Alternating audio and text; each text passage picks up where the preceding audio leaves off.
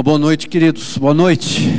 Deixa eu orar com você. Você pode se colocar em pé. Eu queria nesse momento nos colocarmos diante da presença do Senhor, daquilo que Ele tem de uma forma muito especial preparado para a gente hoje aqui. É, na nossa dinâmica de vida da semana, você escolheu esse culto, né, o da noite, para vir aqui. E com certeza o teu sentimento em primeiro lugar, eu espero isso também que é você adorar o Senhor por aquilo que Ele é. Muito mais do que nós participarmos de uma dinâmica do culto, de uma liturgia que foi preparada para esse culto. O culto maior hoje e melhor é aquele que você veio no teu coração oferecer a Ele. É aquela que é a intenção real, né? O sacrifício vivo, santo e agradável, o culto racional, aquele culto consciente que você veio prestar ao Senhor nessa noite. E eu queria orar junto com você por isso. E aí nós, num só sentimento, num só espírito, entrarmos diante do trono da graça do Senhor, entrarmos na presença do Senhor, com as nossas canções, com a nossa vida, com as nossas expressões, nossas necessidades, tudo que nós precisamos do Senhor. Nós chegamos diante do trono do Senhor já nesse momento aqui e falar: Senhor, eu estou aqui por Sua causa, eu estou aqui porque o Senhor é o centro. Eu estou aqui porque o Senhor merece a minha adoração, o meu louvor. Eu estou aqui porque eu também preciso de Ti e eu quero experimentar coisas tremendas do Senhor essa noite. Se você concorda assim, querido, feche os teus olhos, eu quero orar com você nesse tempo. Pai, muito obrigado porque o Senhor é o Deus que cuida de cada um de nós. E nessa noite aqui em especial, o Senhor tem algo único, singular para essa noite, para esse tempo. O Senhor nunca repete as mesmas coisas da mesma maneira. Isso não é só no nosso tempo, isso a gente pode ver em todos os textos que nós lemos da Sua palavra. O Senhor sempre tem algo novo e diferente. O Senhor é o Deus que renova na nossa vida as tuas promessas. O Senhor é o Deus que renova em nós o nosso ânimo. O Senhor é o Deus que renova em nós os teus sonhos, lançando as sementes da tua graça na nossa vida. E muito obrigado porque nós podemos olhar para esse momento juntos, como comunidade, como povo do Senhor, como igreja do Senhor reunida aqui. Com tantos outros que estão conosco pela internet, pelas redes sociais, estão conosco pela TV, pela Rede Super. Nós queremos nos unir num só sentimento, num só espírito. Queremos nos unir, Pai, com um sentimento na tua presença, reconhecendo quem é o Senhor. O Senhor é o centro. O Senhor é o motivo, o Senhor é a razão. E Pai, se ainda podemos pedir algo ao Senhor, apesar de nós, é falarmos a Ti, Pai, que o Senhor é bem-vindo aqui neste lugar. A Tua palavra nos diz que onde estão dois ou, re, dois ou três reunidos em Seu nome, ali o Senhor está. Nós estamos em muito mais aqui, mas o desejo do coração continua sendo o mesmo: experimentar o mover do Senhor aqui neste lugar experimentar o Espírito Santo do Senhor traduzindo para a gente, individualmente no nosso coração, aquilo que o Senhor tem para falar e fazer conosco. Por isso nos rendemos assim, por isso queremos adorar o Senhor. Que o Senhor, Pai, possa derramar a tua graça e a tua unção sobre todos nós que estamos servindo aqui, e que de uma forma tremenda, de uma forma inexplicável, a paz do Senhor que excede todo entendimento e cuida da mente e do coração, possa reinar aqui neste lugar. É aquilo que oramos juntos, em nome de Jesus, Pai. Amém, Senhor. Amém. Dá uma boa noite aí, querido, para quem está perto de você aí. Dá uma boa noite para quem está à frente, atrás. E juntos nós vamos cantar declarando que nós vamos continuar adorando ao Senhor, porque Ele é o nosso Rei. Amém.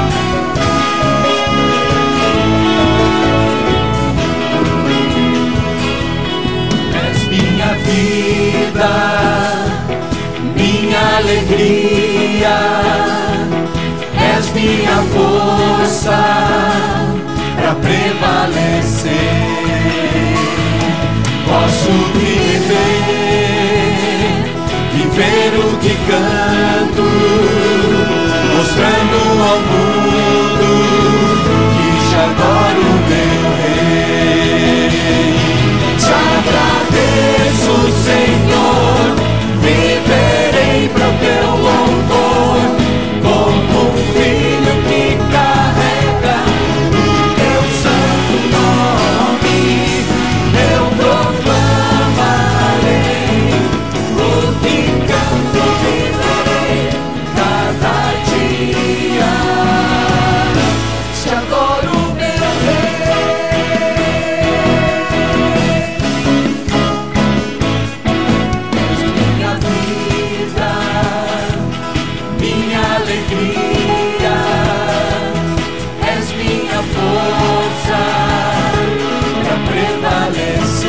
posso viver o que canto. Posso viver, viver o que canto, mostrando ao mundo que te adoro, meu rei. Te agradeço, Senhor, viverei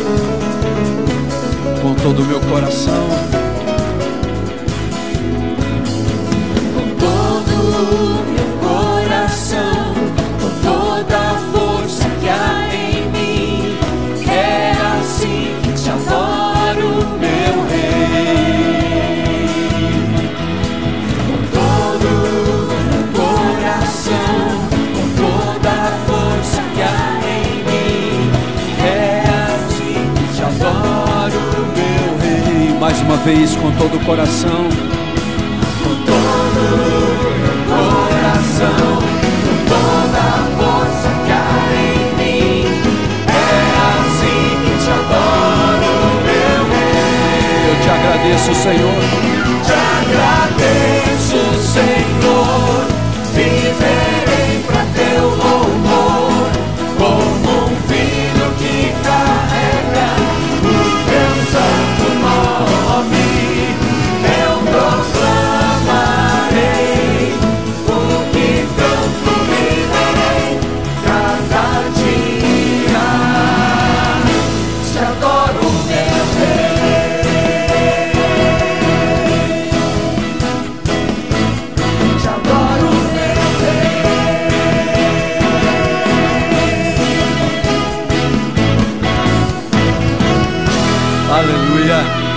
Aleluia. Te adoramos, Senhor. Te adoramos, porque o Senhor é Deus supremo. Ele é o Deus que merece toda adoração e louvor do seu coração. Se você conhece essa canção, decor, fecha os teus olhos e cante assim: Deus supremo és, com a sua alma se rendendo ao Senhor. Amém. Diga assim, Senhor, tu és incomparável.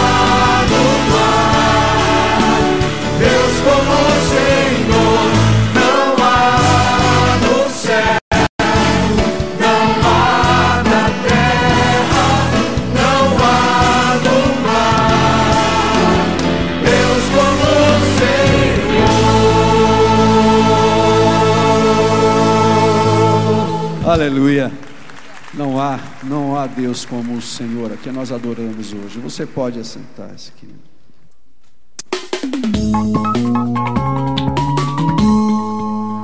Olá pessoal, esse é o Acontece da PIB, como você pode ver, ele tá mais bonito hoje. E falando em coisa bonita, eu quero te convidar para nossa campanha Uma Nova Chance, que vai promover restauração e sentido de vida. Participa conosco, mas participa também do aniversário do Elo Capelania.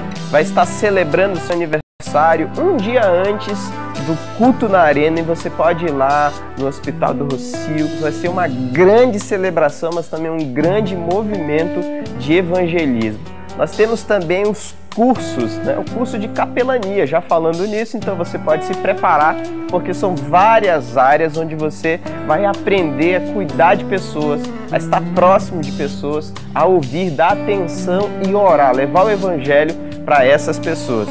Também falando em curso, aqui na igreja nós temos o CFM. Eu não sei se você sabe o que é o CFM, mas é a nossa escola que prepara líderes, que prepara missionários, dá uma forja ali nos pastores. Esse curso, o CFM, o nosso Centro de Formação Ministerial, é uma oportunidade excelente para você que está buscando um preparo melhor para servir a Deus. Então não deixe de fazer o CFM. E falando em CFM, ele também oferece todos esses cursos aqui, aula de inglês, francês, espanhol. Eu acho que aqui deveria entrar alemão também, polonês, porque tem um monte de alemão aqui na igreja, polonês. Então, depois dá uma prensa lá no pastor Carlos que ele vai colocar esses cursos aí. Mas aproveita esses que já tem, ó. Inglês, francês, espanhol vai ser sensacional. E eu já fiz o curso de inglês aqui, uma prova muito bacana mesmo. Você sai do zero e vai para uma, não digo, não diria até uma, um intermediário, que eu não consegui fazer tudo, mas você vai daqui para lá e você começa a desfrutar de um grande conhecimento proporcionado pelos professores.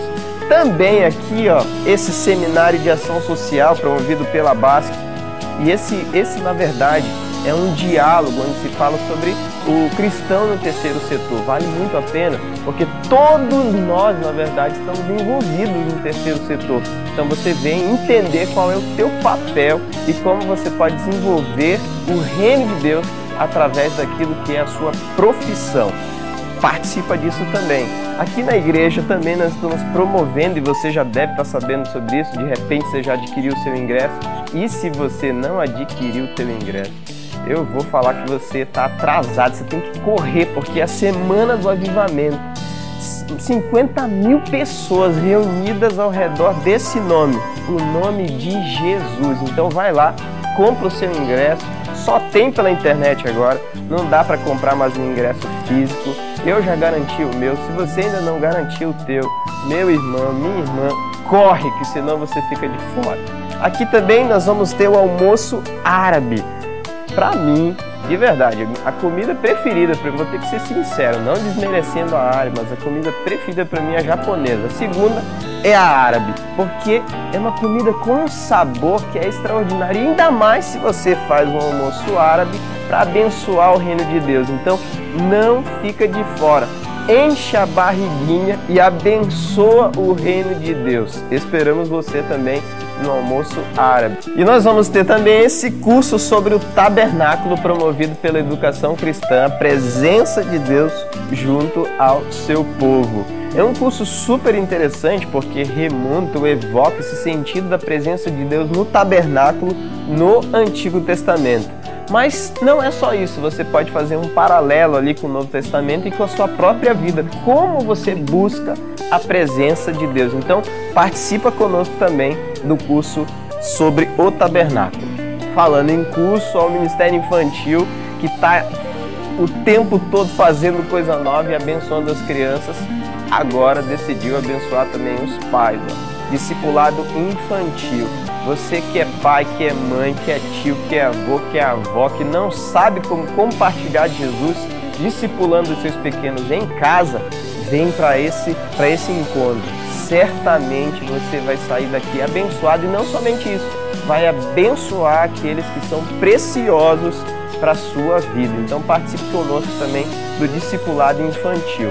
E olha só, falando do Ministério Infantil, o pessoal aqui dos Corajosos está promovendo esse retiro. Deus está observando. Os corajosos são aquelas crianças que estão da faixa de, de 8 a 9 anos.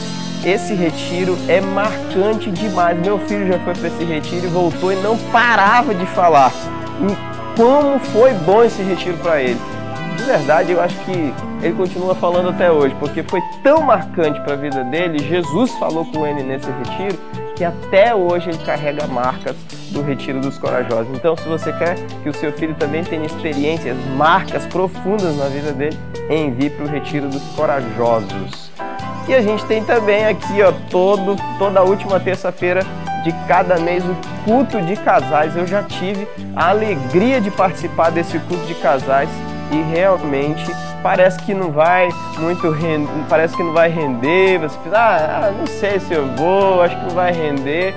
Eu te garanto, você vem para o culto de casais, você vai ser transformado, teu relacionamento vai ser transformado.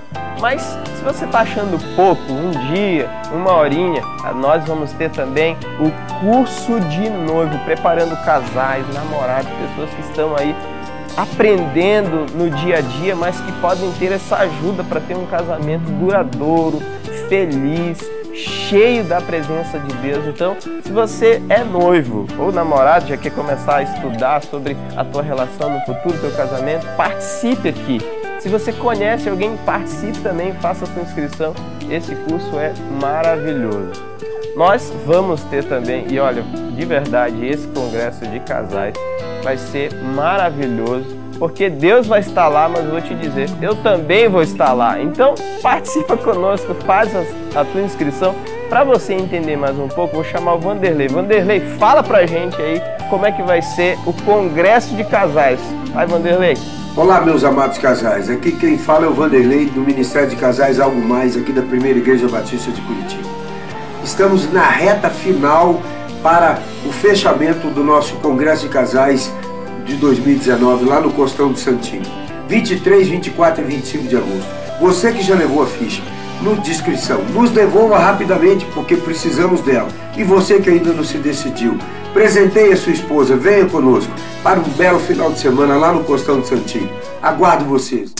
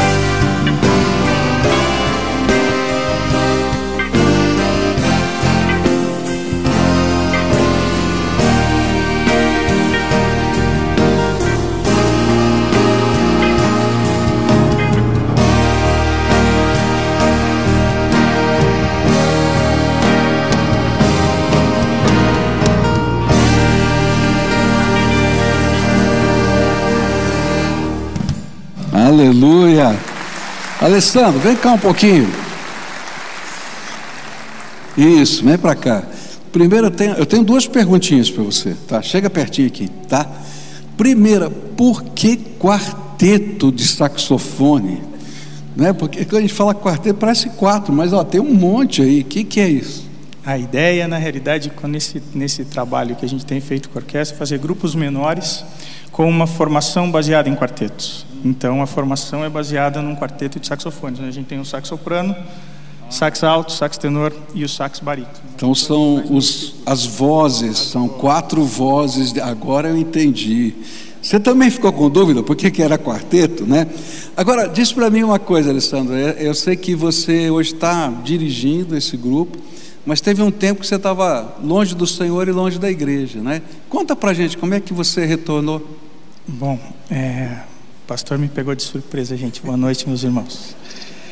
Eu tive o privilégio de nascer num, num lar cristão e desde os meus três ou quatro anos de idade já tive contato com a música e desde então trabalhei com música na igreja.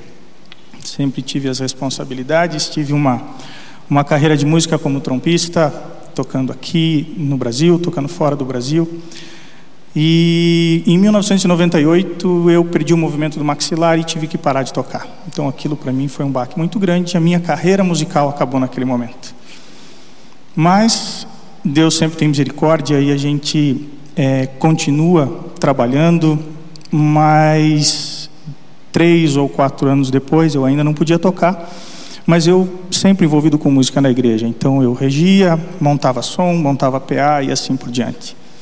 Em 2009 foi o, o ano em que eu chamei meu pai. Meu pai era o líder do grupo na igreja e eu falei, pai, é, cansei, não quero saber mais. Então, meu compromisso não é mais com Deus, não é com a igreja, é com o Senhor como meu pai, a quem eu respeito e eu amo. E a gente tinha um compromisso no mês de outubro, e isso eu falei com ele próximo do mês de janeiro ou fevereiro. Em outubro de 2009, nós fizemos aquele evento, foi uma benção. Eu fiquei no final, como sempre ficava, organizando as coisas. Inclusive nessa época até o caminhão do grupo eu dirigia, montamos, des- desmontamos o som, carregamos tudo, deixei o caminhão na igreja. E perto das três horas da manhã eu cheguei em casa. Não falei nada para minha esposa, fomos dormir tranquilo e isso era um sábado. E domingo, na minha família, a gente tem uma rotina de almoçar na casa dos meus pais. E naquele domingo não foi diferente. Então levantamos, fomos à casa dos meus pais e depois do almoço eu peguei a chave do caminhão, um inventário que eu tinha feito de todos os equipamentos que tinham ficado naquela sala e entreguei para ele. Falei, pai, então como eu falei para você lá no começo do ano, o meu compromisso com você terminou hoje. E a partir desse desse momento eu fiquei de 2009 até mais ou menos 2011 sem sem estar na igreja. Mas a minha esposa e minha irmã vinham aqui na PIB, elas sempre oravam por mim. E a minha filha entrou no EVM, Espaço Vida e Música, no início, lá do Espaço Vida e Música, minha filha mais velha começou a tocar cello no, no espaço. E Deus providenciou que eu, em algumas vezes, vinha buscá-la aqui na igreja. E eu sempre é, encontrava meus amigos, desde, desde a infância.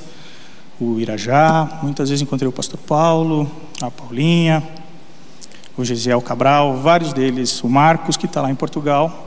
E uma quinta-feira, isso a gente estava próximo de Natal Aleluia de 2011, Natal da Esperança.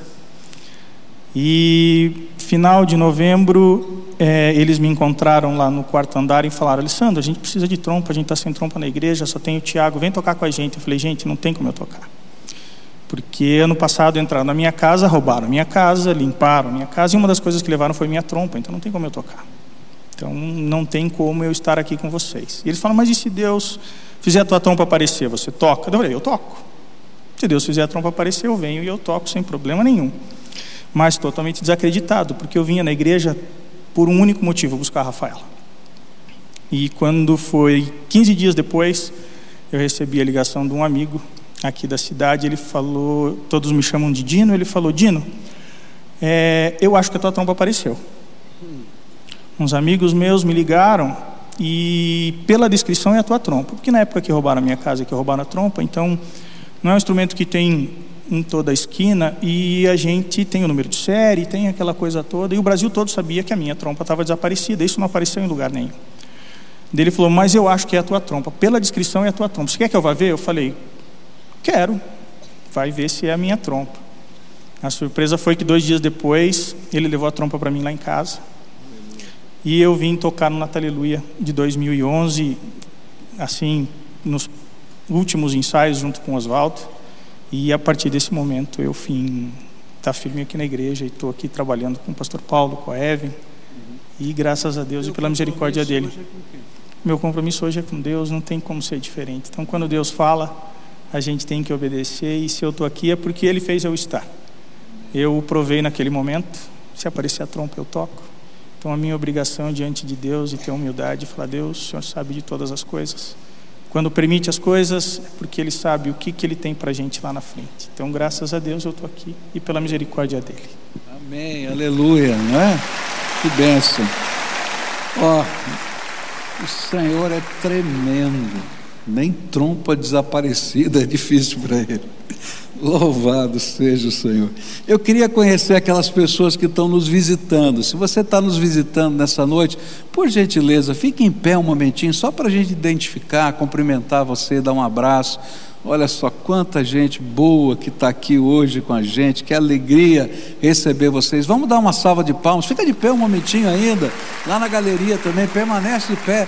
E quem estiver perto, chega junto, dá um abraço aí, nosso abraço, abraço da igreja, o meu abraço. Diga: olha, você é bem-vindo na casa do nosso Pai, o Pai é que nos acolhe aqui na sua casa, a casa de Deus. E eu queria dizer para você que está nos visitando, quando terminar o culto, do lado da livraria, tem um lugar chamado Ponto de Encontro.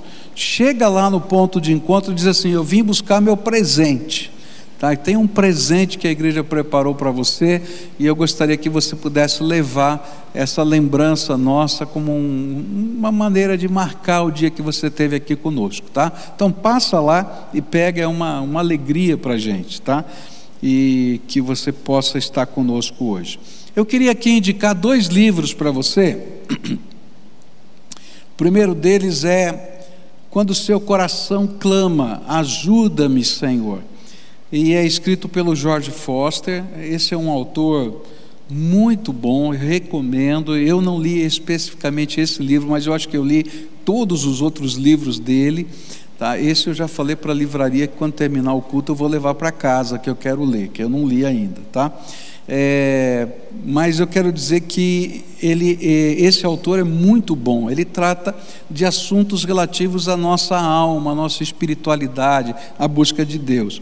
Eu estava vendo aqui uh, os assuntos e esse livro fala sobre algumas orações que o George Foster gosta de fazer e ele explica essas orações. Ele diz: é, Ajuda-me, Deus, a tornar o meu coração inteiramente Deus ah, teu. Ajuda-me, Deus, a viver em comunhão íntima contigo. Ajuda-me, Deus, a te guardar e a não te entristecer, e assim vai. E cada capítulo é uma oração dessa que ele vai comentando. Por que, que ele faz essa oração? O que é que move o coração dele? Então eu vou ler, essa semana eu vou ler, depois posso falar mais, tá? Esse aqui eu já li, tá? Que é do David Ferguson e Warren Beard é, formador de heróis. Tá? Eu recomendo esse livro para qualquer pessoa que está exercendo alguma liderança. Esse livro ele fala como a gente pode, de uma maneira informal, de uma maneira natural, ajudar pessoas a crescerem e serem líderes também. Então é muito gostoso de ler, ele vai contando as experiências da vida, do ministério, e como isso é uma coisa que não é complicada quando a gente põe a alma da gente no processo. Então eu queria é, desafiar você a ler. Às vezes a gente imagina que para ser um líder você tem que fazer um curso de liderança. E ele vai falar ao contrário, que a gente tem que ter pessoas que nos ajudem a crescer, que andem conosco nos processos espirituais. Então, muito, muito gostoso. Eu desafio você a ler esse livro também, tá? Você sabe que essa semana, sábado, todos nós temos um encontro. Você sabe onde vai ser, né? Onde é que vai ser? Na arena, tá? Então tem uma boa notícia para você. Já foram vendidos mais de 50 mil ingressos. Louvado seja Deus, tá? Então significa que se Deus quiser, a gente vai estar com a casa lotada, né? Se o pessoal que comprou for, né? Tem isso também, né? E a gente vai estar lá. E tem alguns poucos, ainda tem ou já acabou? Não sei, né? Tem ainda uns poucos ingressos físicos, papel, aqui, aqui na igreja ainda, que voltaram de outras igrejas, etc. É, o resto, se você não achar aqui na livraria, só na internet tem um restinho lá, tá? Mas eu queria desafiar você a estar lá, levar pessoas que possam estar lá é, com a gente. É, existem três grandes objetivos nesse encontro. Para que esse encontro na arena? O primeiro deles é a unidade do povo de Deus. Você vai ver um polaco de cada colônia lá, tá? Que vai ter gente de tudo quanto é denominação evangélica naquele lugar. E o propósito é esse. Você vai ver que pastores de igrejas diferentes, líderes de louvor de igrejas diferentes, porque há alguma coisa que nos une que é maior do que aquilo que pode ser ah, aquilo que representa as nossas diferenças. Então, esse é um grande projeto de unidade dos evangélicos nessa cidade. O segundo motivo é um grande encontro de evangelização, porque talvez alguém não venha num culto aqui, mas queira participar de um evento desse lá na arena. Terceiro é, objetivo é despertamento espiritual. O nome desse evento né, é, termina a semana de avivamento. O nosso, nosso desejo é que haja um despertar de Deus no coração de cada cristão, de cada cristão evangélico, para que a palavra de Deus floresça, se espalhe e faça diferença nessa terra. Então você faz parte desse objetivo e eu queria convidar você para estar lá com a gente. Se não tem ainda o seu ingresso, tenta comprar aqui na livraria. Se não der, entra na internet, semanadeavivamento.com.br e você vai ser direcionado para os últimos ingressos que tem lá. A partir de amanhã, cada dia da semana vai ter um culto numa igreja diferente. Tá? E a ideia é a gente estar tá se preparando, né? E tem toda uma agenda aí das várias igrejas. Se não me falha a memória, na sexta-feira a gente vai ter o culto aqui se preparando para a arena, e aí então a gente vai para o sábado, que vai ser uma maratona maravilhosa. Agora eu queria pedir oração para você, tá? Que você estivesse orando pelos líderes, pelos pastores que vão estar pregando, é, pelos é, diretores lá, os, uh, pessoas que vão conduzir o louvor, a adoração, pessoal que está trabalhando como voluntário, dois mil voluntários, é, uma logística que você não tem ideia, não é? Porque nós conseguimos que, que o pessoal do Atlético nos permitisse cuidar de tudo, que eles não deixam ninguém fazer, cuidar de catraca, cuidar de, de limpeza, de tudo. Então são os voluntários que estão fazendo tudo isso. É um trabalho lindo que está sendo feito, mas também é muito fácil dar problema. Né? Num, num, evento desse tamanho. Né? Então eu queria pedir oração. Quem se compromete a orar pelo evento, pelos pastores, pelos pregadores? Levanta a mão aqui. Isso, tá? Ó, isso é compromisso com Deus, tá? Lembra de orar. Pede a intervenção de Deus que seja uma bênção. Você concorda? Quem concorda, diga amém. É isso, louvado seja Deus. Esse é o tempo quando a gente consagra ao Senhor os nossos dízimos e as nossas ofertas. E há um princípio na palavra de Deus que percorre toda a Bíblia, tá? Esse princípio ele tira o foco daquilo que o mundo tenta nos mostrar, tenta nos ensinar. O fo... Perdão. O foco que o mundo tenta nos ensinar é que as coisas valem mais do que as pessoas. Não é verdade isso? E quando a gente coloca os nossos dízimos e as nossas ofertas, a gente abre mão de coisas. E a gente coloca em destaque uma pessoa, que é o Senhor Deus Todo-Poderoso, e a gente coloca em primeiro lugar. E a gente vai usar esses recursos para salvação, para abençoar de várias maneiras diferentes pessoas. E aí a gente vai fazer aquilo que é a vontade de Deus, o propósito de Deus na vida dessas pessoas. Esse é o propósito.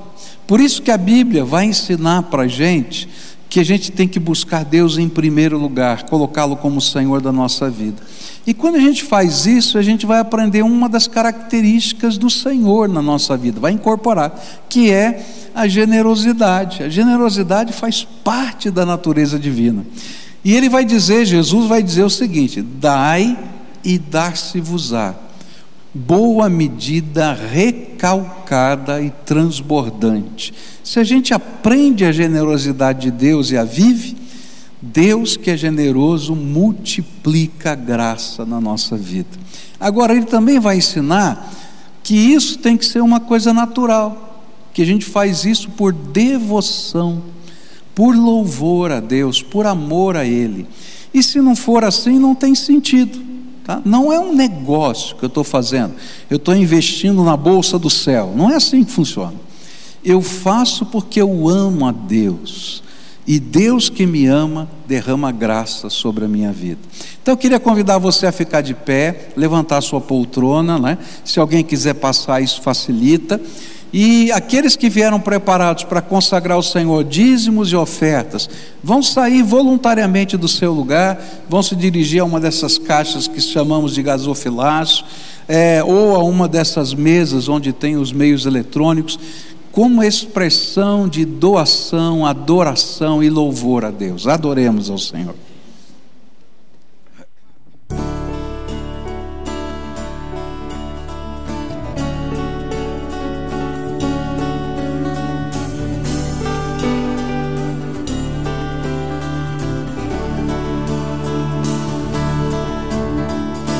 Abre meus olhos, Senhor Deus. Olhos, Senhor. Quero te ver. Quero te ver. Abre meus olhos, Senhor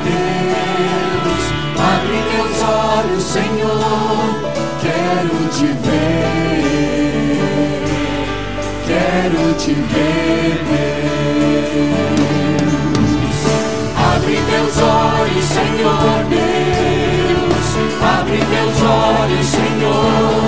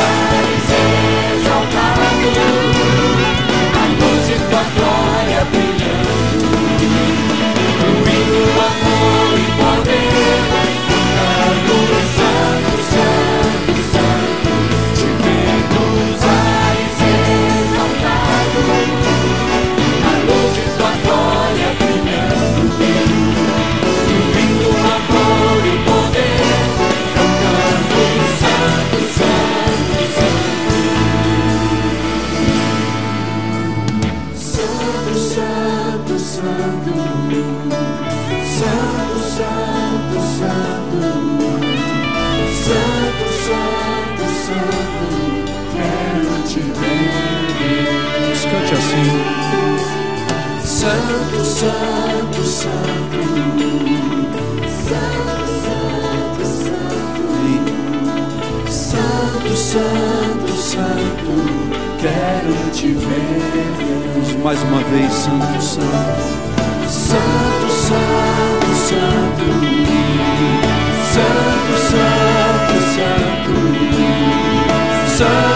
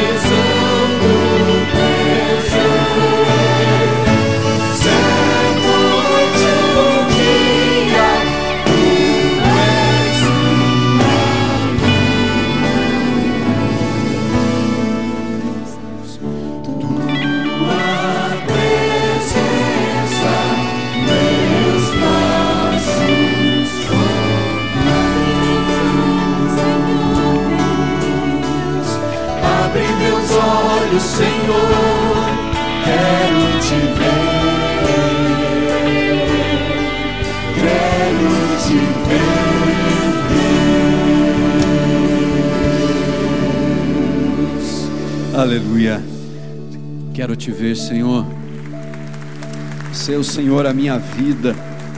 Ser o Senhor a razão de estarmos aqui. Eu quero orar junto com você nesse tempo, queridos. Eu sei que cada um aqui tem a sua necessidade, tem os sentimentos da sua alma para colocar diante do Senhor. Você veio aqui para adorar Ele, mas também para colocar diante dele aquilo que você está precisando para a sua vida. Alguns são motivos de ingratidão, por coisas que Deus já fez nessa semana que você estava aguardando e Deus respondeu. Mas também tem aqueles que estão se colocando diante do Senhor com o coração, com a alma, com as expectativas, com a sua angústia, as suas frustrações, a sua necessidade de respostas do Senhor, daquilo que você tem aguardado, daquilo que você tem tido no seu coração como promessas de Deus ao seu favor, e você fala assim: Ah, Senhor, eu continuo esperando, continuo aqui batendo na porta crendo que o Senhor é o Deus que escuta as nossas orações.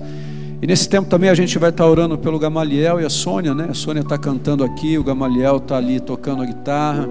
Estão completando aí 39 anos de casados. A gente quer agradecer a Deus pela vida de vocês. A Lídia também pede oração pelo Márcio Novak, que está na UTI com problemas nos rins. Cleverson Pacheco também pede oração por conforto e consolo. Nós oramos esses dias aqui pela avó dele, de 91 anos, que estava bem mal. E o Senhor a recolheu, ele está com o coração dele bem apertado, que a gente possa orar por ele e pela família, e assim como as suas necessidades também. Então convido você a fechar os teus olhos, querido.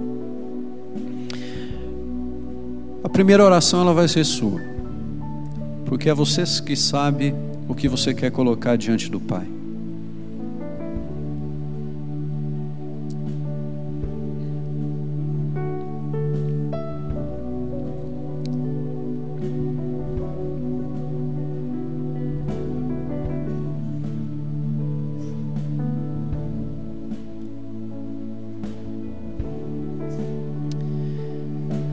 Pai, nós estamos juntos aqui adorando o Teu nome. Quero agradecer ao Senhor por aqueles que dedicaram seus dízimos, as suas ofertas, como um ato voluntário, mas de fidelidade também no coração ao Senhor, crendo que o Senhor está sobre todas as áreas da vida. Que a bênção do Senhor possa ser ainda ministrada sobre a vida de cada um deles e todos os demais que estão aqui. Agora, cada um dos seus filhos colocou diante da Sua presença, Pai, aquilo que é a necessidade do coração, da alma, aquilo que precisam experimentar do cuidado, do renovo, daquilo que só o Senhor é quem tem o poder para fazer. E quando nos curvamos dentro de nós ao Senhor, é porque nós reconhecemos que dependemos de Ti em todas estas coisas, Pai. Por isso que quando nos rendemos diante do Senhor, como estamos fazendo nesse tempo, é porque a nossa fé está em Ti. Nós sabemos que não tem poder na oração de um pastor, de um líder, toda resposta, todo poder, toda autoridade está no Senhor. Por isso que nos colocamos juntos, por isso que eu também me coloco junto com os teus filhos aqui. Todos nós dependemos e precisamos do Senhor em áreas tão distintas, algumas que são tão pessoais, íntimas do coração. Mas eu sei que o Senhor não despreza a oração de um justo.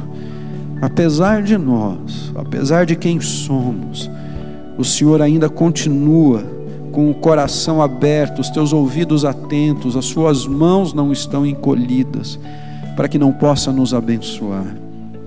Quero nesse momento agradecer pela vida do Gamaliel, da Sônia, por esses 39 anos de casado, uma família tão bonita que eles têm, pela graça do Senhor que tem sido derramada, esse jeito tão precioso deles de servir ao Senhor, de se colocar à disposição do teu reino. Pedimos que a graça do Senhor continue sobre eles, sobre a sua casa, sobre a sua família. Queremos colocar também a vida do Márcio Nova, que está lá no hospital, na UTI. Estende a tua mão de graça, Senhor.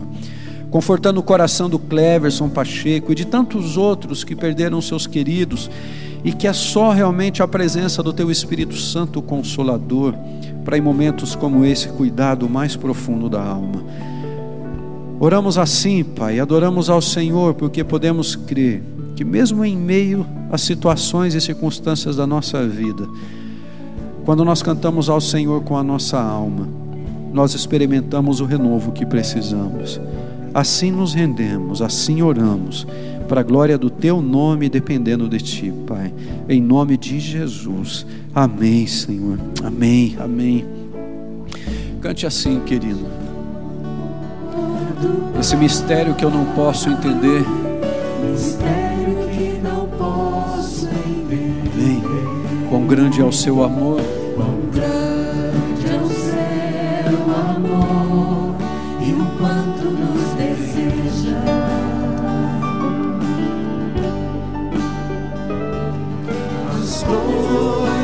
coisas deste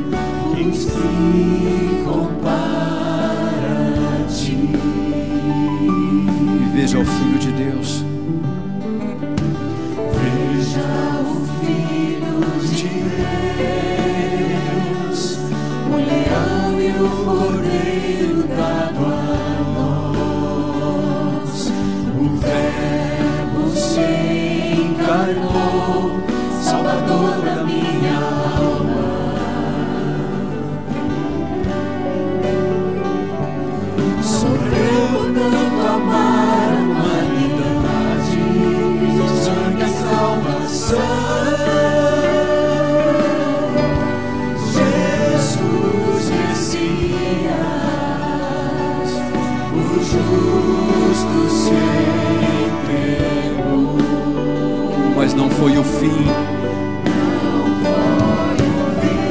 Porque Ele ressuscitou. Amém. Então cante ao Senhor assim, canta minha alma.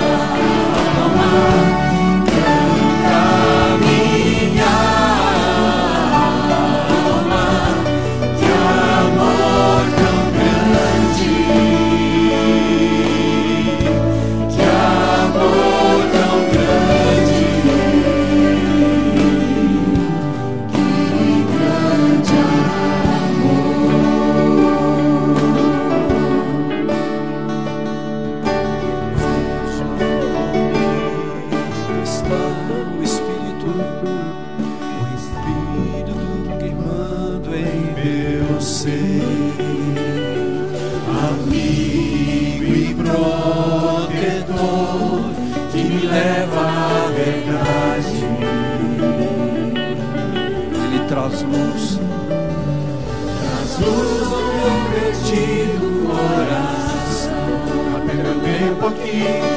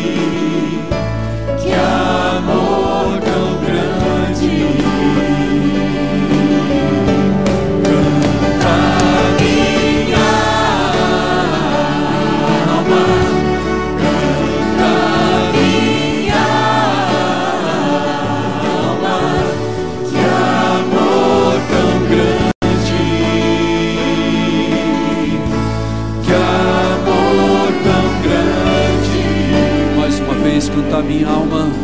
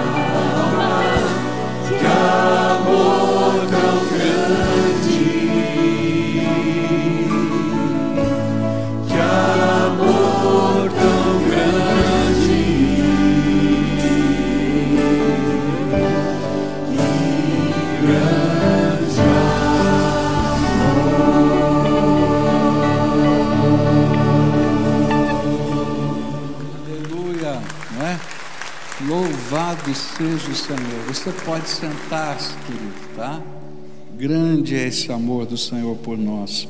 Eu queria convidar você a abrir a Bíblia na epístola, na carta de Judas, que se encontra lá do ladinho do Apocalipse, e a gente vai ler a partir do versículo 3. Então vai lá, abre lá e acompanha com a gente a leitura da palavra de Deus. A palavra do Senhor nos diz assim: Amados, quando eu me empenhava para escrever-lhes a respeito da salvação que temos em comum, senti que era necessário corresponder-me com vocês para exortá-los a lutar pela fé que uma vez por todas foi entregue aos santos. Pois certos indivíduos, cuja sentença de condenação foi promulgada há muito tempo, se infiltraram no meio de vocês sem serem notados. São pessoas ímpias que transformam em libertinagem a graça do nosso Deus e, de, e negam o nosso único soberano e Senhor Jesus Cristo. E embora vocês já estejam cientes de tudo de uma vez por todas, quero lembrar-lhes que Jesus, tendo libertado um povo, tirando-o da terra do Egito, destruiu depois os que não creram. E a anjos, os que não guardaram o seu estado original, mas abandonaram o seu próprio lugar, ele tem guardado sob trevas em algemas eternas para o juízo do grande dia. Igualmente, Sodoma, Gomorra e as cidades vizinhas, que também se entregaram à imoralidade e adotaram práticas contrárias à natureza, foram postas como exemplo do castigo de um fogo eterno. Do mesmo modo, também esses, quais sonhadores, contaminam a carne, rejeitam a autoridade e insultam os gloriosos seres celestiais. Contudo, nem mesmo o arcanjo Miguel, quando entrou em conflito com o diabo e discutia a respeito do corpo de Moisés, ousou pronunciar se- sentença difamatória contra ele. Pelo contrário, disse: O Senhor repreenda você. Esses, porém, quanto a tudo o que não entendem, difamam, e quanto a tudo o que compreendem por instinto natural, como animais irracionais, até nessas coisas se corrompem. Ai deles, porque seguiram o mesmo caminho de Caim, e movidos por ganância caíram no erro de Balaão, e foram destruídos na revolta de Corá. Esses são como rochas submersas nas festas de fraternidade que vocês fazem, banqueteando-se com vocês sem qualquer receio. São pastores que apacentam a si mesmos, são nuvens sem água impelidos pelos ventos, são árvores que, em plena estação dos frutos, continuam sem frutos, duplamente mortas e arrancadas pela raiz. São ondas bravias do mar que espumam as suas próprias sujeiras. São estrelas sem rumo para as quais está reservada a mais profunda escuri- escuridão para sempre. Foi a respeito deles que também profetizou Enoque, o sétimo depois de Adão, dizendo: Eis que o Senhor vem com milhares de seus santos, para exercer juízo contra todos e para convencer todos os ímpios a respeito de todas as obras ímpias que praticaram e a respeito de todas as palavras insolentes que ímpios pecadores proferiram contra ele. Esses tais são murmuradores, pessoas descontentes, que andam segundo as suas paixões. A sua boca vive falando grandes arrogâncias, adulam os outros por motivos interesseiros. Mas vocês, meus amados, lembre-se das palavras anteriormente proferidas pelos apóstolos de nosso Senhor Jesus Cristo. Eles diziam a vocês: nos últimos tempos haverá zombadores andando segundo as suas ímpias paixões. São estes os que promovem divisões, seguem os seus próprios instintos e não têm o espírito. Pai querido, nesta hora, quando vamos meditar na tua palavra, queria te pedir, Senhor, revela-te aqui entre nós, que a tua presença seja perceptível, que a tua voz possa ser ouvida e que o Senhor possa tocar todos os corações aqui. Fala conosco, Pai, é aquilo que oramos em nome de Jesus. Amém e amém. Nós começamos a estudar esse texto hoje pela manhã e eu disse que se eu pudesse dar um título para essa carta de Judas, eu diria que o título seria esse: Cuidado, os ímpios estão dominando a igreja. É disso que Judas está falando. Isso porque no final lá do primeiro século, é, primeiramente pessoas, depois pensamentos provindos da mentalidade grega, invadiram tanto o judaísmo quanto o cristianismo, com uma ideia, com uma filosofia, com um pensamento religioso chamado gnosticismo. Nesse gnosticismo, eles criam que o conhecimento de uma espiritualidade profunda os levava a um tipo superior de, de vida espiritual, de cristianismo ou judaísmo, que se vivia em experiências místicas. E o que ocorria no corpo, na vida da pessoa, não tinha tanto valor. Então vamos dizer assim: o que valia a pena era você viver essas experiências, esse conhecimento, é, ser iniciado nos mistérios, do que propriamente você ter uma vida santa, uma vida compatível com a sua fé. E assim, a santidade e a transformação na mentalidade dessas pessoas não era algo importante. Mas esse conhecimento transcendental e essa experiência mística de poder é que importava. Por isso, Judas, e é importante a gente dizer quem é esse Judas, não é? Judas aqui é irmão de Jesus, irmão de Tiago, irmão carnal de Jesus e irmão de Tiago. Maria teve outros filhos, e está lá nos evangelhos isso. Escreve essa, essa epístola, Judas vai escrever essa, essa epístola, convidando cada servo de Jesus a perceber o perigo que o evangelho corria e a entrarem numa luta pela verdadeira fé.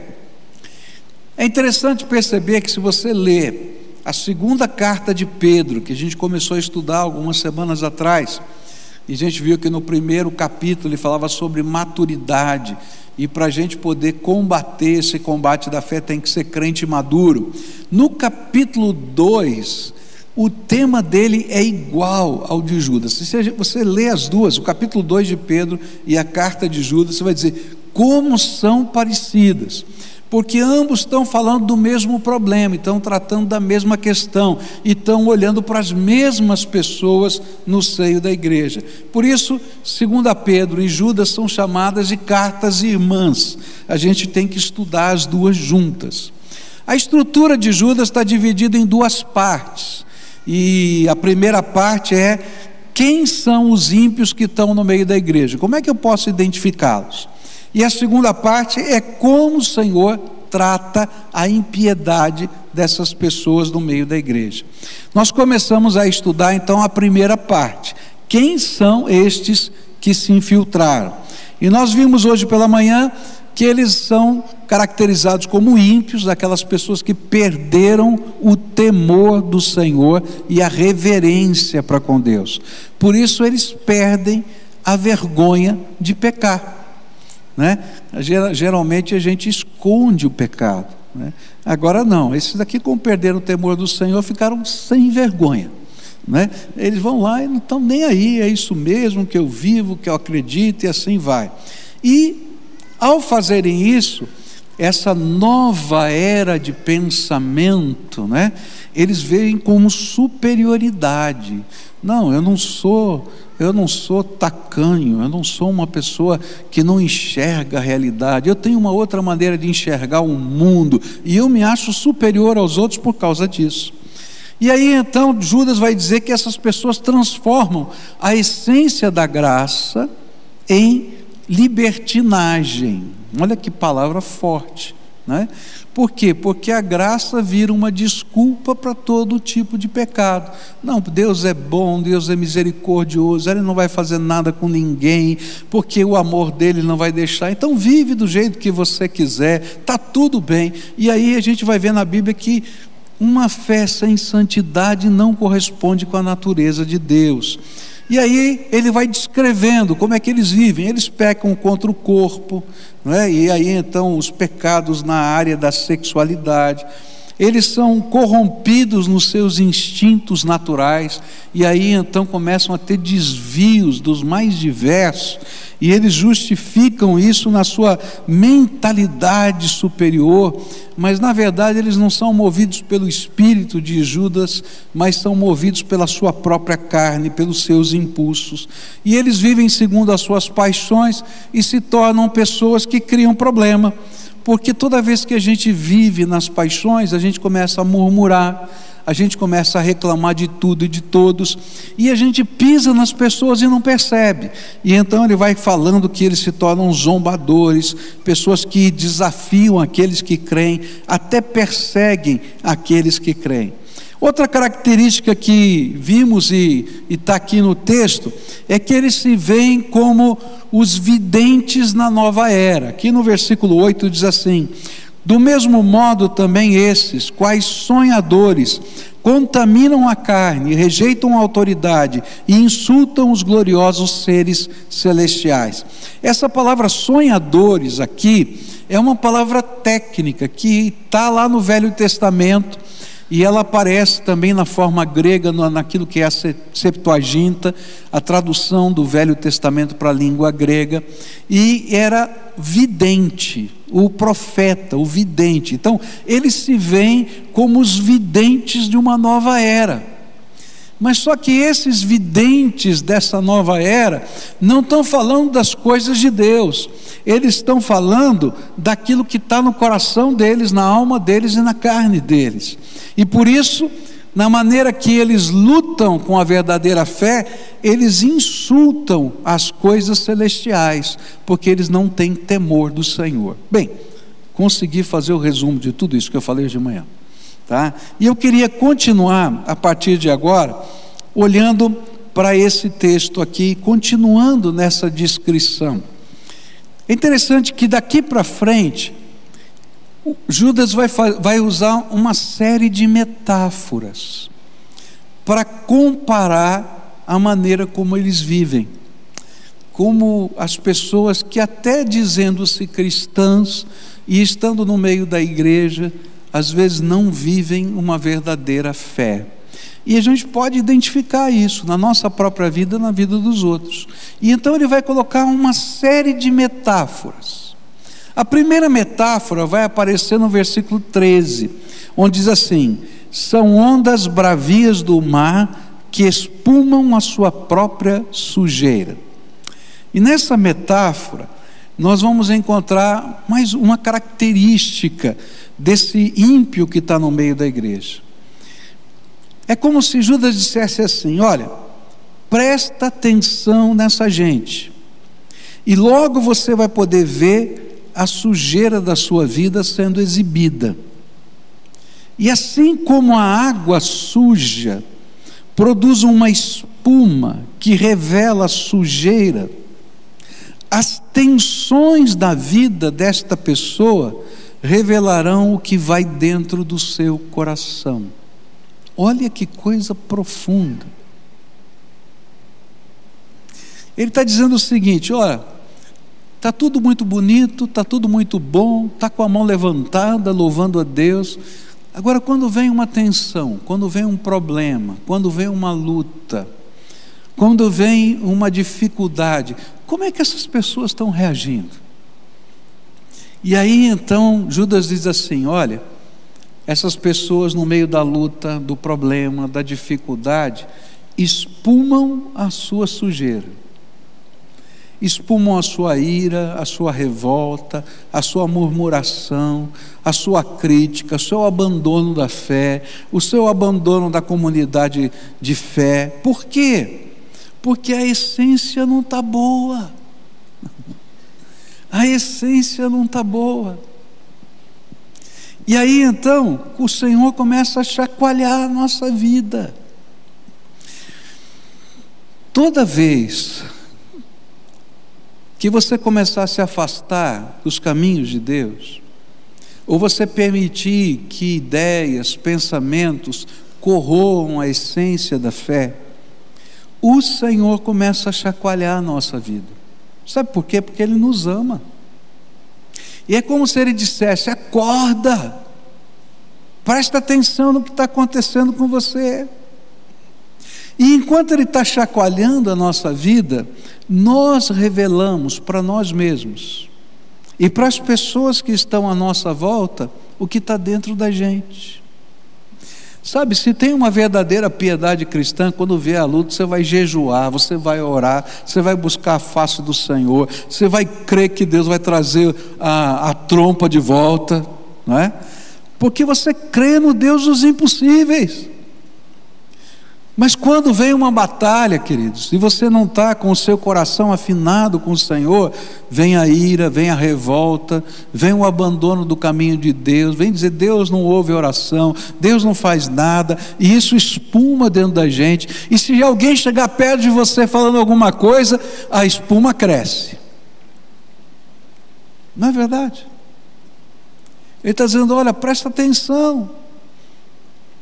E mais, se nessas pressões começarem a, a revelar dificuldades que têm a ver com o seu pecado, você vai achar culpados em todas as coisas para o seu próprio pecado. É a tua mulher, é teu marido, é teu pai, é tua mãe, é teu filho, todo mundo é culpado menos você. E a gente destila esse negócio ruim que está dentro da gente. Sabe por quê? Porque quando a gente entrega a nossa vida ao Senhor, a gente crê que todas as coisas contribuem para o bem daqueles que amam a Deus. Eu não entendo o que está acontecendo, mas eu continuo a crer que Deus tem um plano para a minha vida. Eu não entendo o que está acontecendo, mas eu sei que o meu redentor está vivo. Eu não entendo o que está acontecendo, mas eu vou andar com Ele, porque o que Ele tem para mim é o melhor. E a gente vai caminhando assim. Mas se eu não creio nessas coisas, ou se isso está em, em, em luta dentro da gente, eu vou racionalizar tudo isso para tentar minimizar a sujeira que está sendo revelada. E a minha pergunta para você nessa noite é: o que as tensões da sua vida têm revelado para você? E o que as tensões da sua vida têm revelado para as pessoas que estão ao seu redor? Todos nós vamos viver tensões, hora ou outra. Eu não conheço ninguém que não viva nenhuma tensão. Não existe. Mas no meio das tensões, eu quero ser a casa que está firmada na rocha e não sobre a areia. Segunda coisa que ele vai dizer, e é uma metáfora, são rochas submersas nas festas de comunhão na igreja. Isso aparece nos versículos 12 e em 2 Pedro 2. Diz assim: Esses são como rochas submersas nas festas de, de fraternidade que vocês fazem, banqueteando-se com vocês sem qualquer receio. E em 2 Pedro 2, 13b diz assim: Como manchas e defeitos encontram satisfação nas suas próprias mentiras, enquanto se banqueteiam com vocês. E aqui é interessante, porque a figura que está colocada aqui é de uma rocha que está escondida no fundo do mar, tá? E aí você vem com o seu barco ou com o seu navio e bate na rocha. Você não está vendo, não tem nenhuma ponta da rocha ela, saindo pra, da superfície.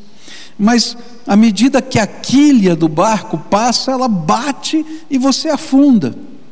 Ela se torna uma pedra de tropeço, uma pedra de encalhe, uma pedra de naufrágio.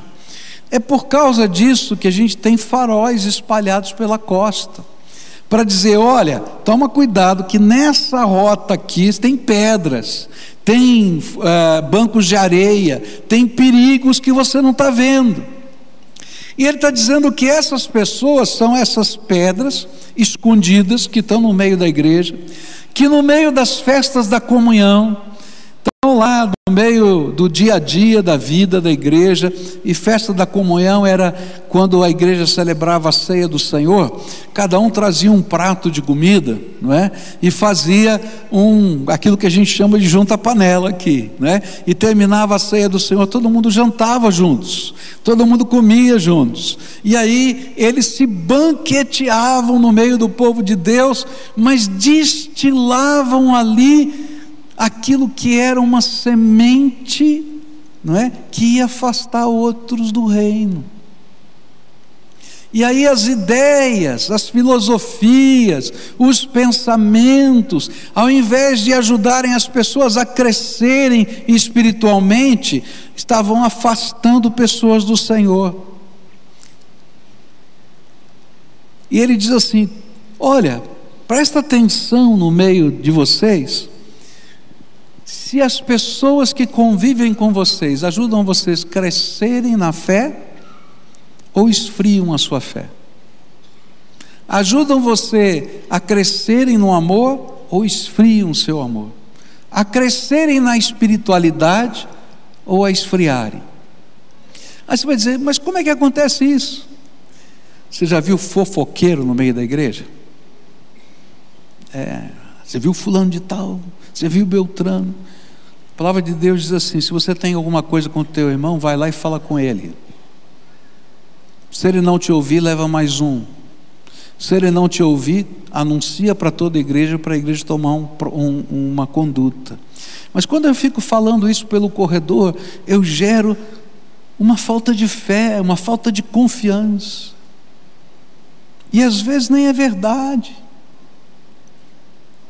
Ou então eu começo a criar divisões, olha, a doutrina A, a doutrina B, ah, porque eu sou é, da linha arminiana, eu sou da linha, é, como é que é, calvinista, eu sou, querido, eu quero saber da graça de Jesus na tua vida. Tem um monte de site falando de tanta coisa, queridos, a gente precisa de Jesus como nosso Senhor e Salvador que a nossa vida seja transformada. A Bíblia fala que essas pessoas colocam os seus ídolos acima de tudo. E aí eles se tornam como rochas submersas. O barquinho está andando e você dá uma trombada e fica encalhado naquilo. E aí você não sabe o que você vai fazer, que lugar, como, de que jeito. Querido, olha para o Senhor, o teu lugar no reino de Deus é dito pelo Senhor. A igreja que você vai frequentar é o Senhor que coloca você. Você não deve estar aqui se o Senhor não te colocou aqui. E mas você não deve estar lá se o Senhor não te colocou lá.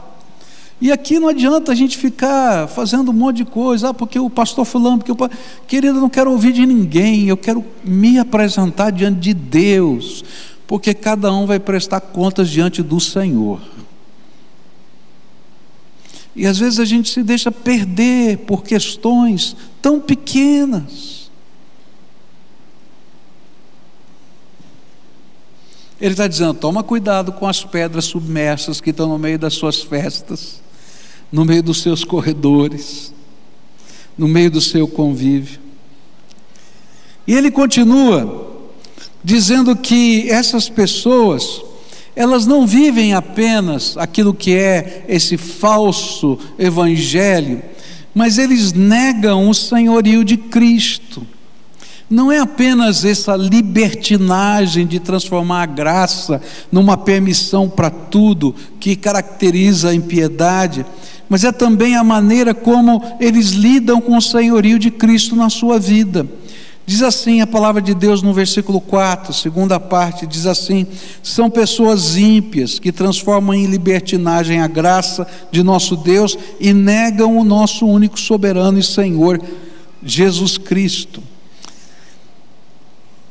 Como Jesus é dono da tua vida.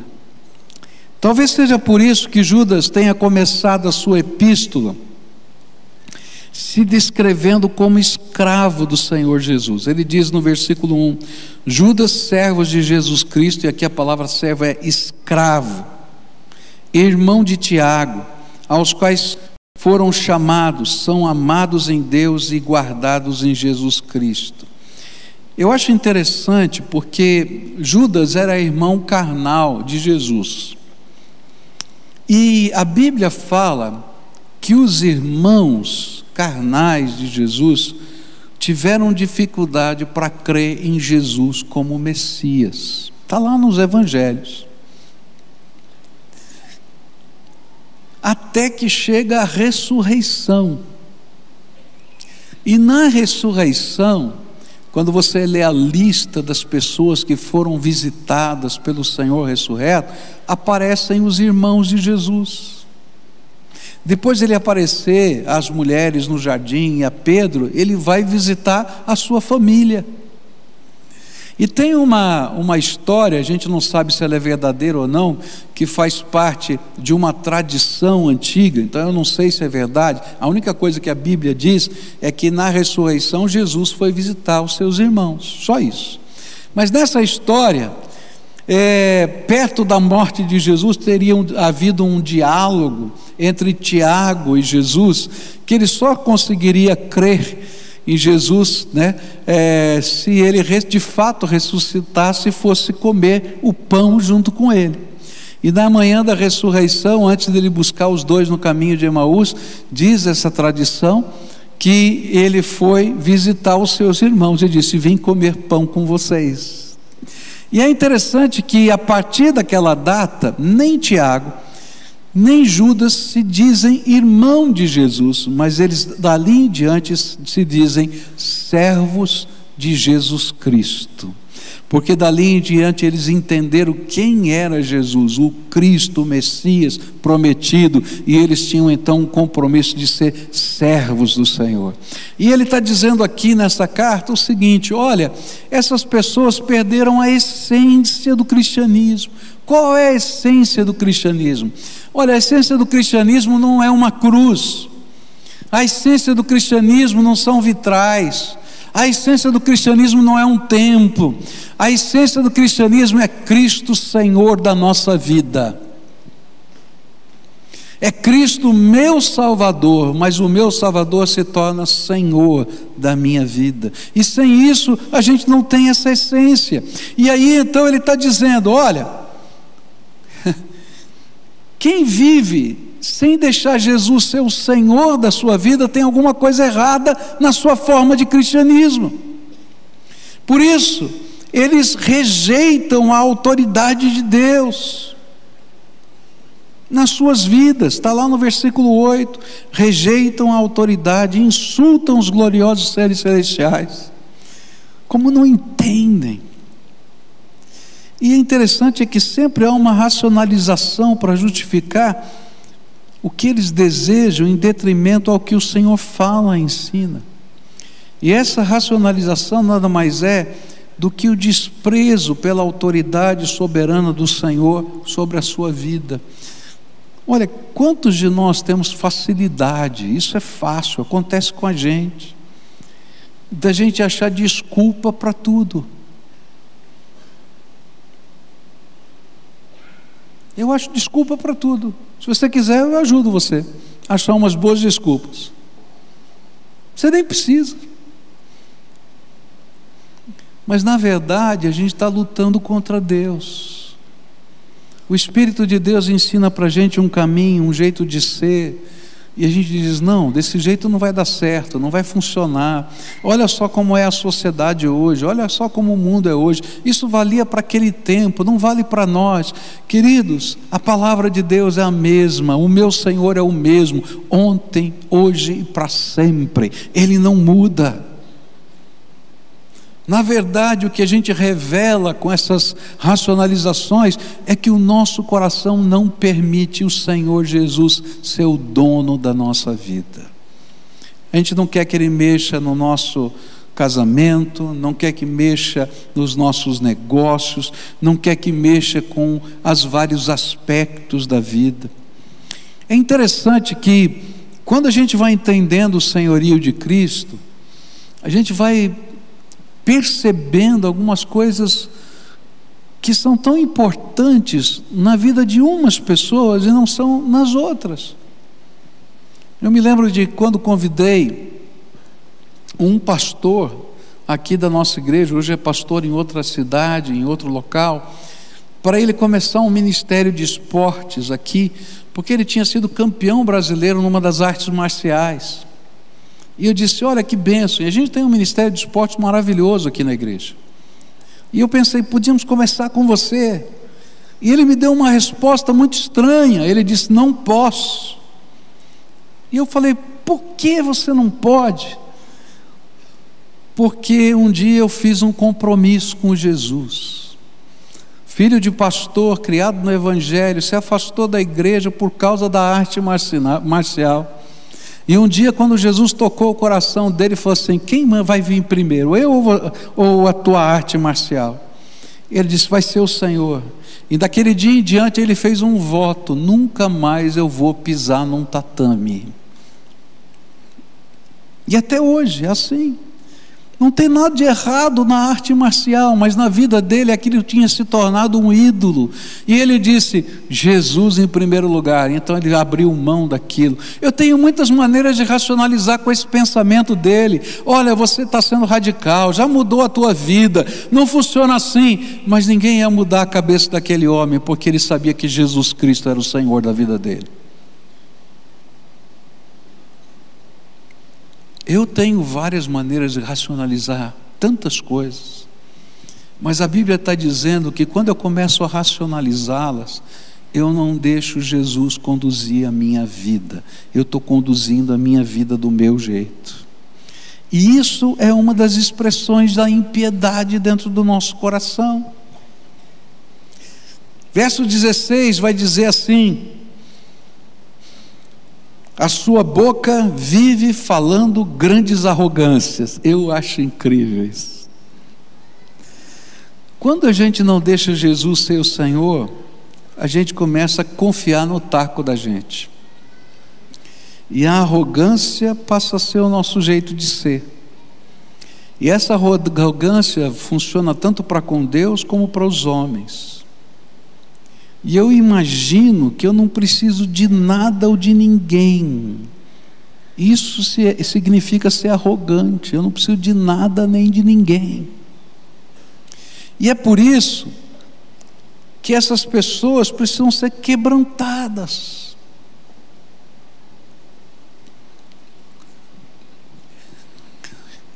Tem pessoas que Deus tem que sentar uma reta na cabeça. Tem um ditado popular, uma história popular, né, que tinha um burro velho, né, que não atendia o dono dele. E aí então o dono puxava, ele empacava, ele puxava e empacava. Um dia esse daí entrou no celeiro, pegou uma marreta e sentou na cabeça dele. Alguém disse: O que você está fazendo com o burro? Eu assim: Estou ensinando para ele quem manda aqui. Sabe, às vezes a gente é um burro velho. É esquisita a comparação. Empaca.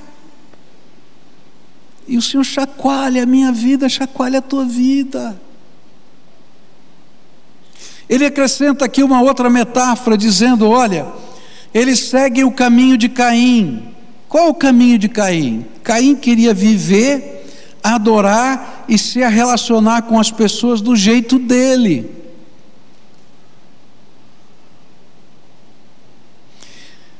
Sabe o que significa?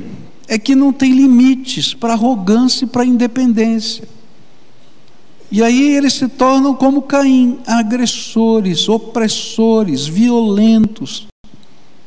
Caim matou seu irmão Abel. E isso eles fazem para defenderem a sua autonomia despótica. São senhores deles que eu queria falar com você nessa noite é que o caminho da impiedade é sorrateiro. E eu não estou falando essas coisas para você ficar dizendo, ó, oh, o João, o Pedro, o Antônio. Deus tem que lidar com o João, com o Pedro, com o Antônio, mas eu estou falando com você. Essas coisas têm que ser checadas à luz da nossa própria vida. O que, que as tensões da sua vida têm revelado?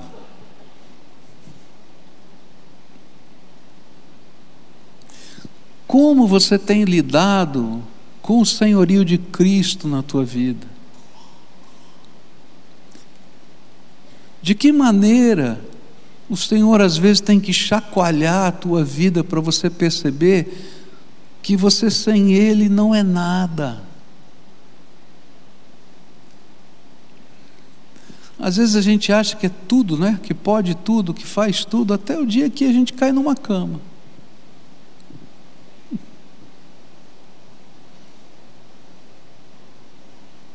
Você não pode nada, querido. É interessante que a gente olha para os meios que nos dão segurança e a gente vai perceber que eles são tão frágeis. Teu emprego, teu diploma, são tão frágeis, queridos.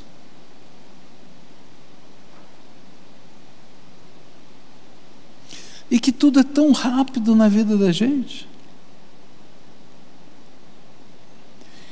Se eu não entender que a minha vida precisa estar na mão do Senhor, eu estou perdido. E aí vem uma outra figura: são estrelas sem rumo. Uma outra figura, uma outra metáfora. Estrelas sem rumo. E o pior é que ele diz que estão reservadas para as trevas. E aí é um contraste tão forte, né? A estrela significa luz. A luz se torna escuridão quando eu estou perdido. Se você se acha a sua própria luz, vai chegar uma hora que você vai se encontrar na escuridão, quando você não encontrar caminhos na sua vida. Agora, quando eu olhar para o Senhor, eu vou sempre encontrar um caminho, porque a luz dele nunca vai parar de brilhar. Nessa noite eu queria orar com você, como a gente faz toda noite, todo culto, toda vez que a gente está junto, porque eu entendo que quando a palavra de Deus é anunciada, o Espírito Santo de Deus está falando conosco, e Ele é digno de ouvir uma resposta nossa.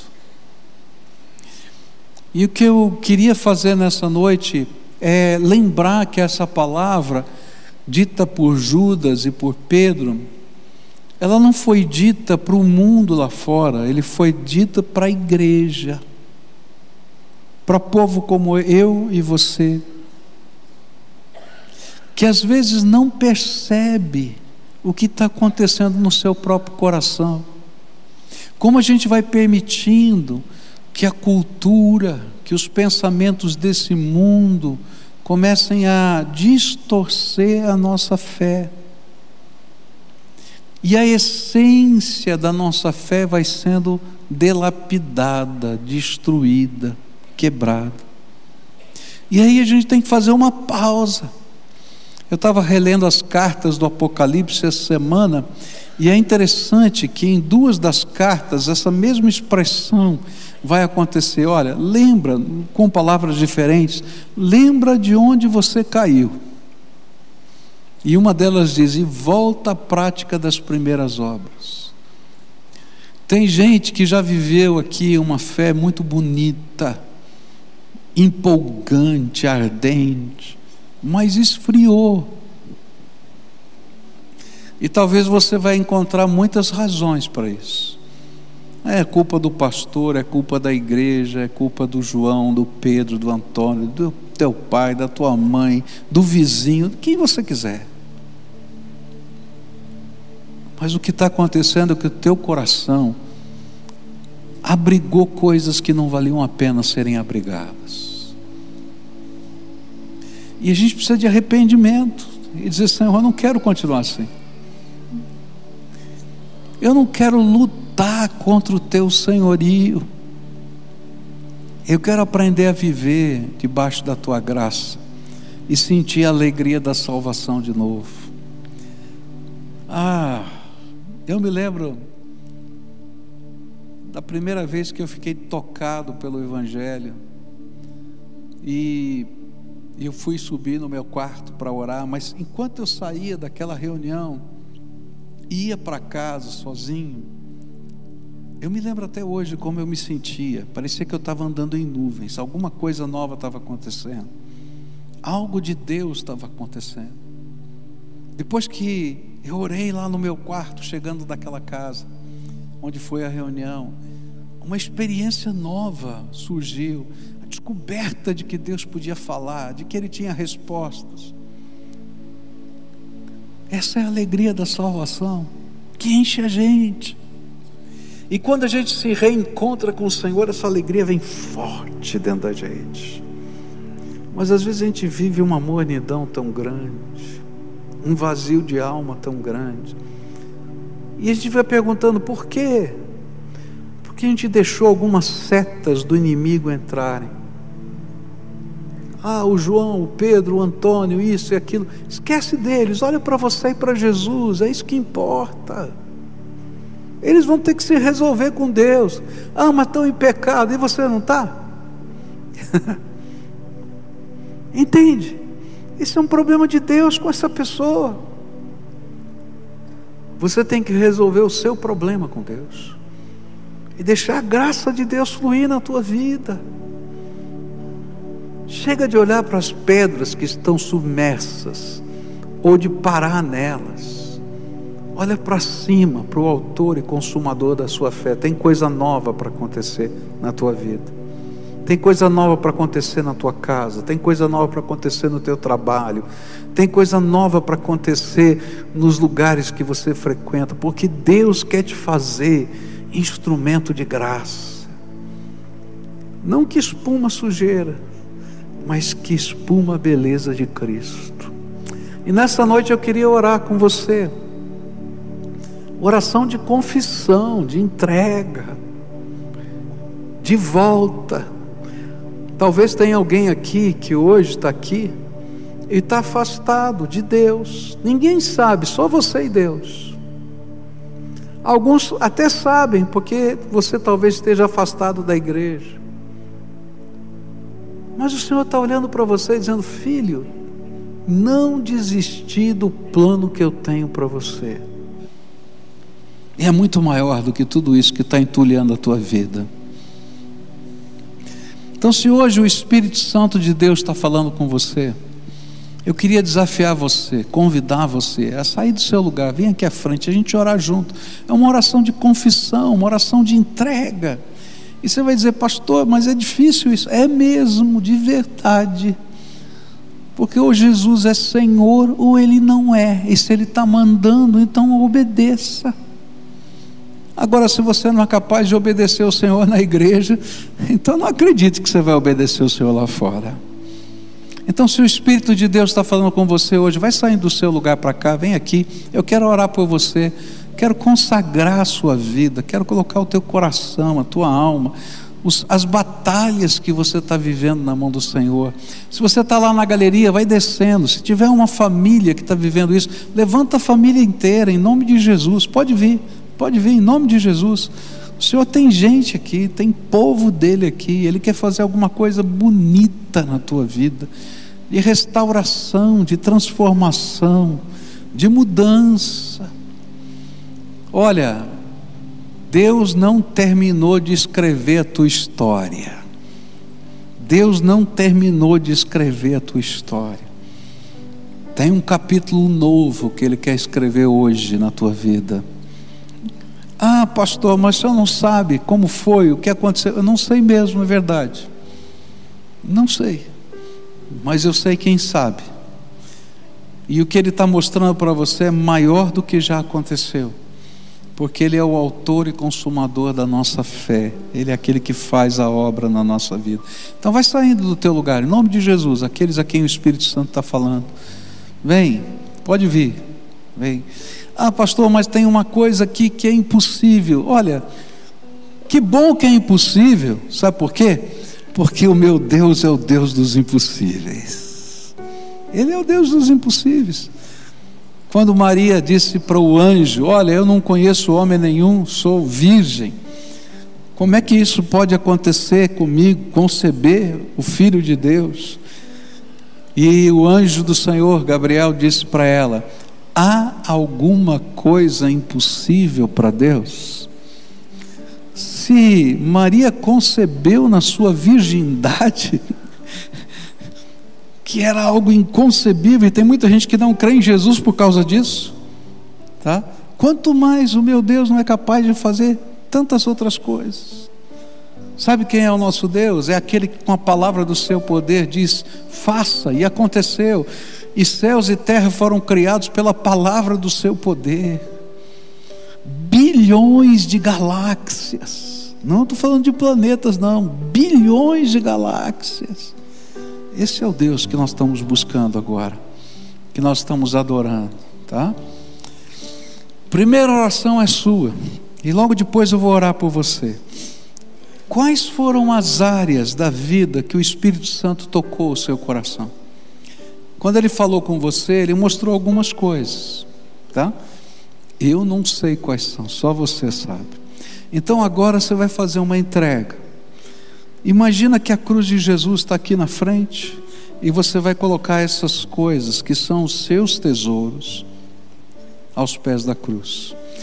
E eu quero dizer para você, eu sei que não é fácil, porque alguns desses tesouros envolvem pessoas, relacionamentos, coisas complicadas, histórias complicadas. Mas esse é o primeiro passo. Senhor, do teu jeito, do teu jeito, sem racionalizar. Vou colocar aqui agora. Isso que o Senhor me mostrou. Faz isso agora, faz essa entrega. Faz essa entrega ao Senhor, faz.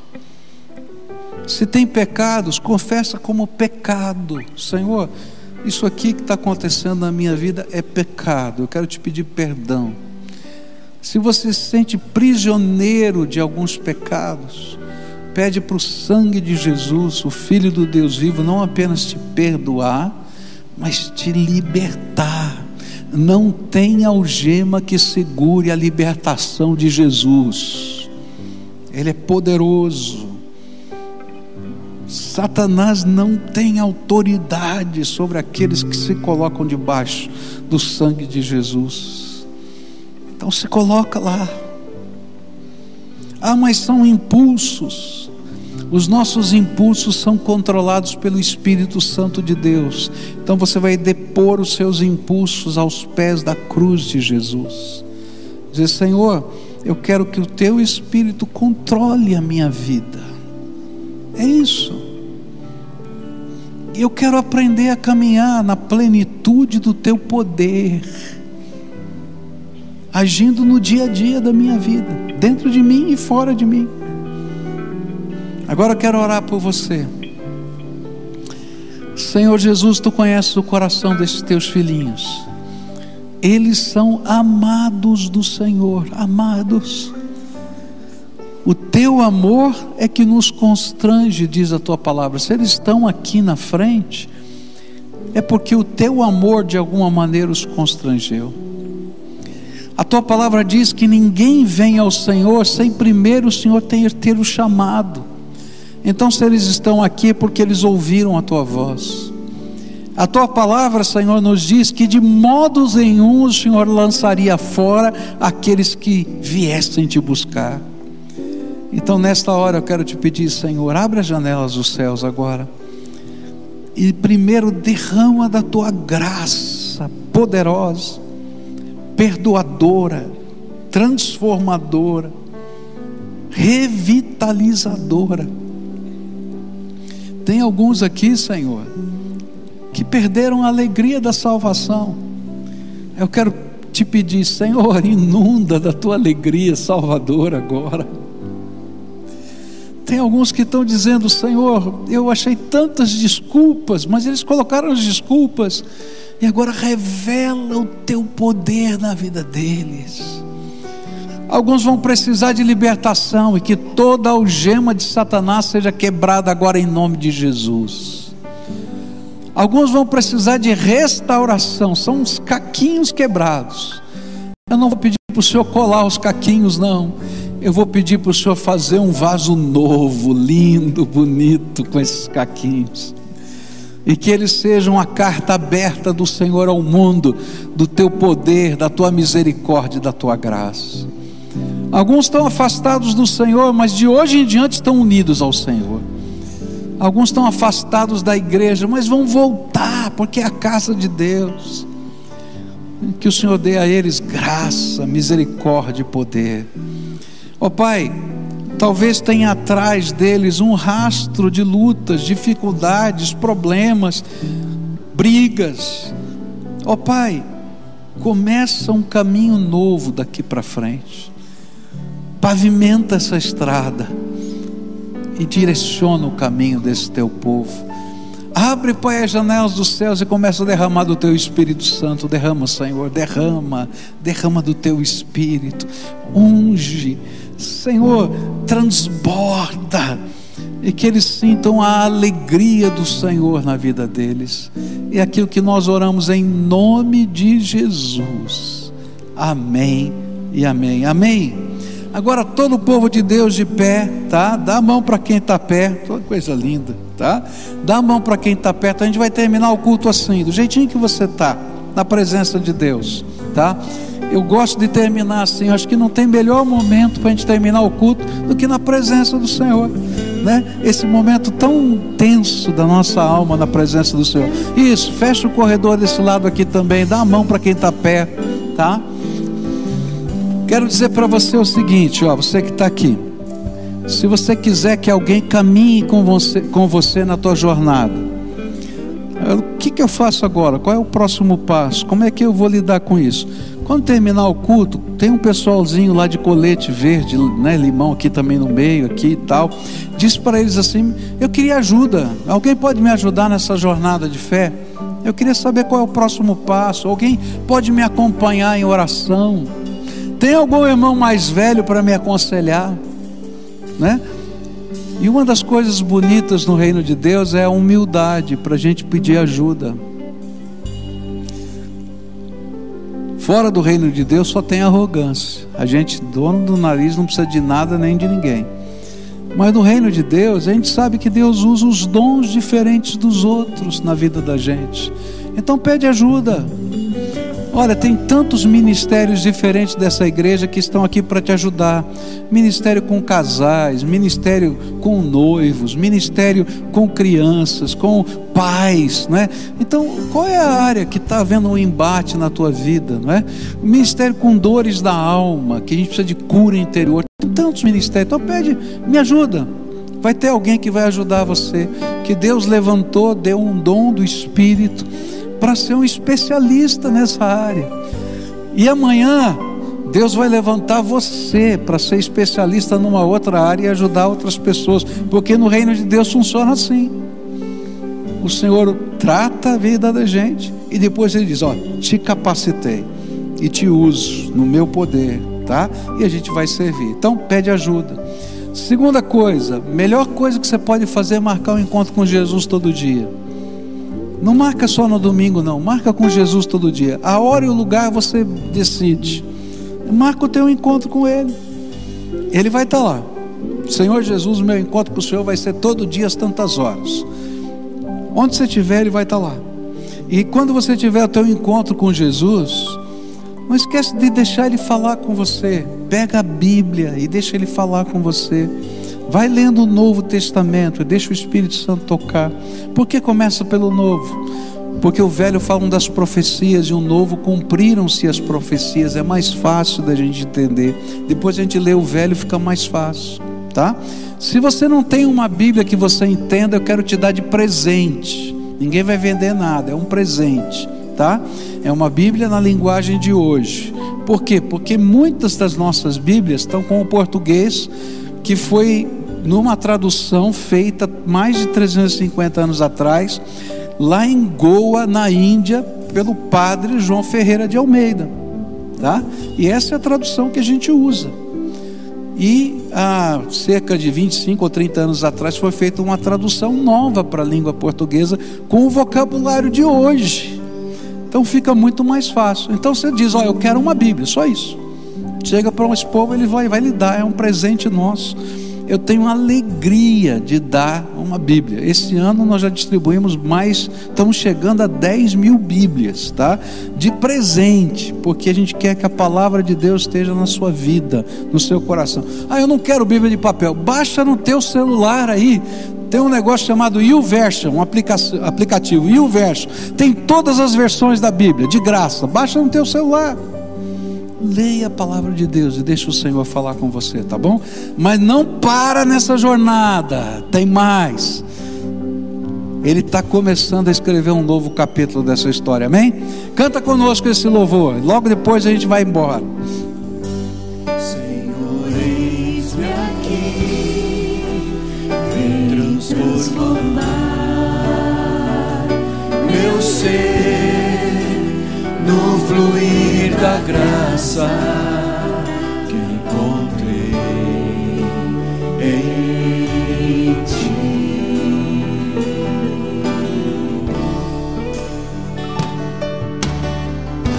Senhor, descobri que as fraquezas que há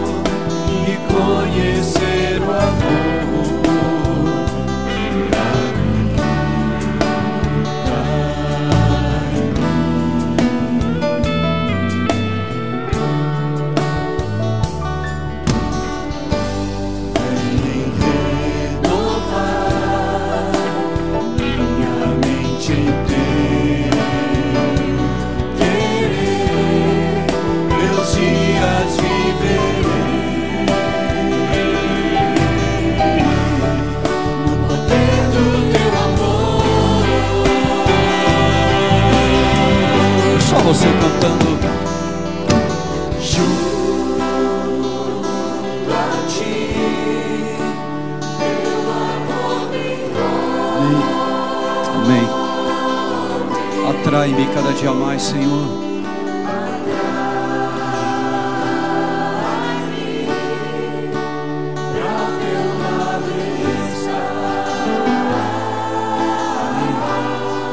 Espero em Ti, Senhor.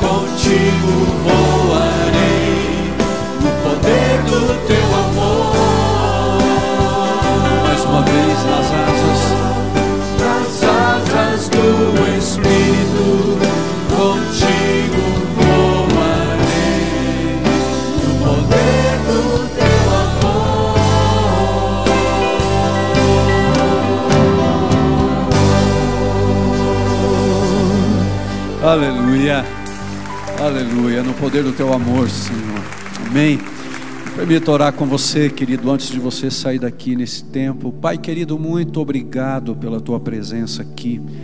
Essa foi a nossa oração no início desse culto. Que o Senhor tivesse liberdade aqui em nosso meio.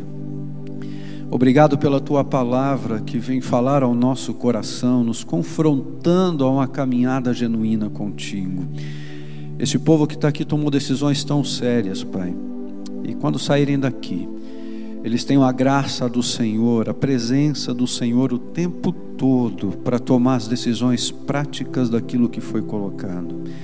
Pedimos também que o Senhor possa nos conduzir em paz e que a boa mão do Senhor, Pai, esteja sobre cada um de nós. É aquilo que oramos, agradecidos ao Senhor, em nome de Jesus. Amém, Senhor. Amém. Querido, não sai daqui sem desejar a graça de Deus aí para alguém pertinho de você. Que a sua semana possa ser realmente uma semana de bênção.